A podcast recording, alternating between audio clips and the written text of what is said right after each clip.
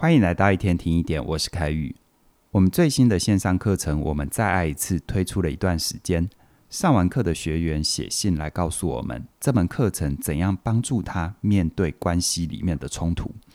这位学员的故事是这样哦，他去年毕业找到工作，遇到了大学的学长，也一起交往。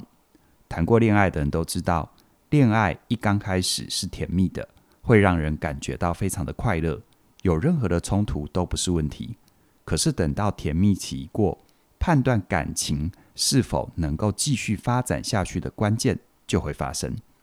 有一次呢，这个学员跟她的学长男友去看电影，他们拿着饮料和爆米花才坐下来，没有想到饮料就洒在她的白衣服身上，而她的男友也拿出纸巾帮忙擦。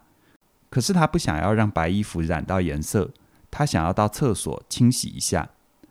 而她男朋友看到电影院的灯光暗了，劝她只是个小污渍，等到电影看完再处理也可以啊。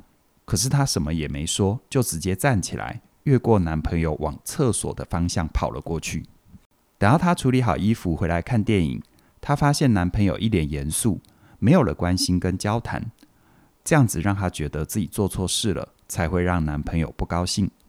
可是很矛盾的地方在于。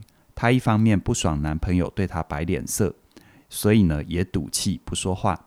但是她脑子里又有很多批评自己的声音，对自己很不满，而又埋怨男朋友为什么不来哄哄自己。结果委屈的情绪越来越多，整场电影都没有享受到，只是陷在自己痛苦的想象里。她的男朋友觉得莫名其妙，也影响到接下来约会的心情。两个人最后以吵架结束。而且之后的两天都没有联络，陷入了僵局。事实上呢，这个学员虽然谈过几次恋爱，但他每次跟情人吵架都会鬼打墙，卡在同样的模式里面打转。对方不懂得他怎么了，他也不知道该怎么说清楚自己，所以呢，才会没多久都会分手。在他难过的时候，找家人朋友诉苦，也没有办法安抚自己心里的焦虑。这才点开了我们再一次这门线上课程，让以白老师的声音陪伴他梳理了自己。听完课程以后，他有两个重大的收获。先来看第一个，他发现自己在依附关系里面属于焦虑依附，很容易怀疑自己，也容易对情感有不安全感。所以呢，一旦冲突发生，他很需要透过跟他人连接来调节自己的情绪。也就是说，男朋友在电影院里面的沉默不说话，等于切断了跟他的连接，这会让他的情绪有波动。他需要对方持续跟他讲话，才能够让他的情绪平静下来。而第二个重要的收获，就是在以白老师有系统的带领下，让他明白，就算恋爱会吵架，爱情也不会马上就完蛋。准确的说，吵架只是让你们的安全连接断掉了。而且安全连结是可以重建的。那什么叫做安全连结呢？简单来说，就是两个人相处的时候，能够彼此感觉到被爱、被照顾，能够感觉自己是重要的、被重视的感觉。听到这里，你可能会想要问：到底要怎么做才能够重建安全连结呢？其实关键很简单，那就是从个人的角度看问题，走向从关系的角度看问题。而且更棒的是，这位学员还帮我们整理出一个口诀。这个口诀就是：我做了什么，加上你的反应，等于我在关系里面的感受。从学员的例子，我们来看哦，他在电影院里面感觉不开心，心里很直觉的怪男朋友：你不说话，你脸臭臭，让我很不开心。像是这样的心情，当他感觉不受重视、受到冷漠，想要重建安全连结。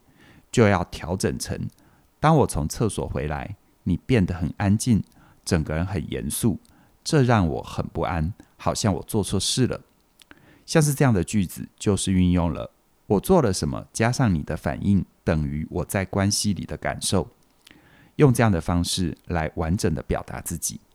后来呢，学员把她在课程里面的收获整理成一封简讯，她想要跟男朋友说明她对自己的发现。虽然在发出讯息之前，她觉得向男朋友坦白有点糗，而且一颗心七上八下，不确定男朋友会怎么反应。但为了让他们的爱情回温，她还是硬着头皮发了简讯给男朋友。没有想到，男朋友读了简讯之后很开心，因为他终于知道自己的情人怎么了。于是呢，也敞开自己，进一步说出当天在电影院里面的心情。这时候，学员她才知道，原来她自己对于清洁的要求度高到让男朋友觉得被丢下了。这种感觉，男朋友也不知道怎么表达，所以才会不说话。有了这次的发现跟澄清，他们又恢复开心的约会，同时也约定好要一起练习完整表达在关系里面的感受，尽量把自己说清楚。让对方可以很快的知道彼此的状况。很快的练习的时刻就到了。后来又有一次，学员跟她的男朋友约好去海边，才刚出门，学员的新鞋子就不小心粘到口香糖，当下很生气哦，而又忘了一旁有自己的男友，自顾自的蹲下来清理，用手想要把口香糖弄掉。男朋友一直劝她，待会去海边踩踩沙滩就会掉了。但学员完全听不进去，结果男朋友把蹲在地上正在清鞋子的学员一把拉起来，说：“我们回家吧。”当下学员一阵错愕，以为男朋友生气不出去玩了，所以用力甩开男朋友的手，而且说：“我只是想要弄好再走啊。”就这下子换她男朋友错愕了，一脸失落的跟她说：“你干嘛生气呢？我知道你不喜欢脏脏的、黏黏的。”那我们就回家处理好再出门呢。一直到这一刻，她才突然又意识到，她太专注在处理口香糖，掉进自己的小世界，忘了男朋友的存在。她突然之间很不好意思，说不出话，很不满意这样的自己。但幸好他们有之前的相处经验，对彼此多了了解和耐心，所以这次虽然有一点不开心，但是没有吵开来。等到他们回家处理好口香糖。学员也整理好情绪，他就在心里默念口诀：“我做了什么，加上你的反应，等于我在关系里的感受。”这时候，她才缓缓地对男朋友开口说：“刚才听见你说‘我们回家吧’这五个字，我以为你不高兴，想要取消约会，所以才会跟你发脾气。还好你有说出你的想法，是我误会你了，对不起。”而男朋友也好好的回应她说：“我刚才看到你又忘了我。”觉得被晾在一边很没有用，所以才会急着要拉你回家。我也没有先说清楚自己，我也有不对，对不起。这话一说完，两个人同时笑出来，也就开心出门了。他们边走边聊，就发现虽然完整的表达自己真的不太习惯，很需要刻意练习才能够做到，但他们都认同用这样的句子来表达，真的能够让人感觉到被爱、被尊重，少了撕裂和伤害。可以让他们的安全连接一直都在，就算吵架也能够减少误会，所以他们也约定好要继续练习，帮助彼此继续爱下去。从这个故事，我们可以明显的看到，事实上，大部分伴侣吵架的关键并不是不爱了，相反的，很多亲密关系的专家都同意，还会吵架的关系其实是仍然有爱的一种表现。而怎么样让还有爱的两个人在发生冲突的时候能够继续爱下去的秘密，那就是我们再爱一次这门课程最珍贵的地方。这门课程是全台首门由伴侣智商师推出的课程。在这门课里，以白老师会用有系统的架构，一步步的带你去厘清自己和伴侣的依附配对，让你能够更快的了解自己，同时了解另一半。看懂关系里面的不愉快到底是怎么创造出来的，你们很有可能依然爱着彼此，只是安全连结断掉了。如果你渴望在关系里好好的表达自己的爱，而不是传递出伤害，那么从个人视角到关系视角的切换，能够帮助你减少误会跟遗憾，更快的弄懂自己，同时让对方听懂你的在乎。欢迎你现在就加入这门课程。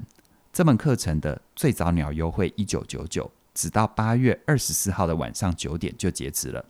诚挚的邀请你一起加入。详细的课程连接在我们的影片说明里都有，期待能够跟你一起学习。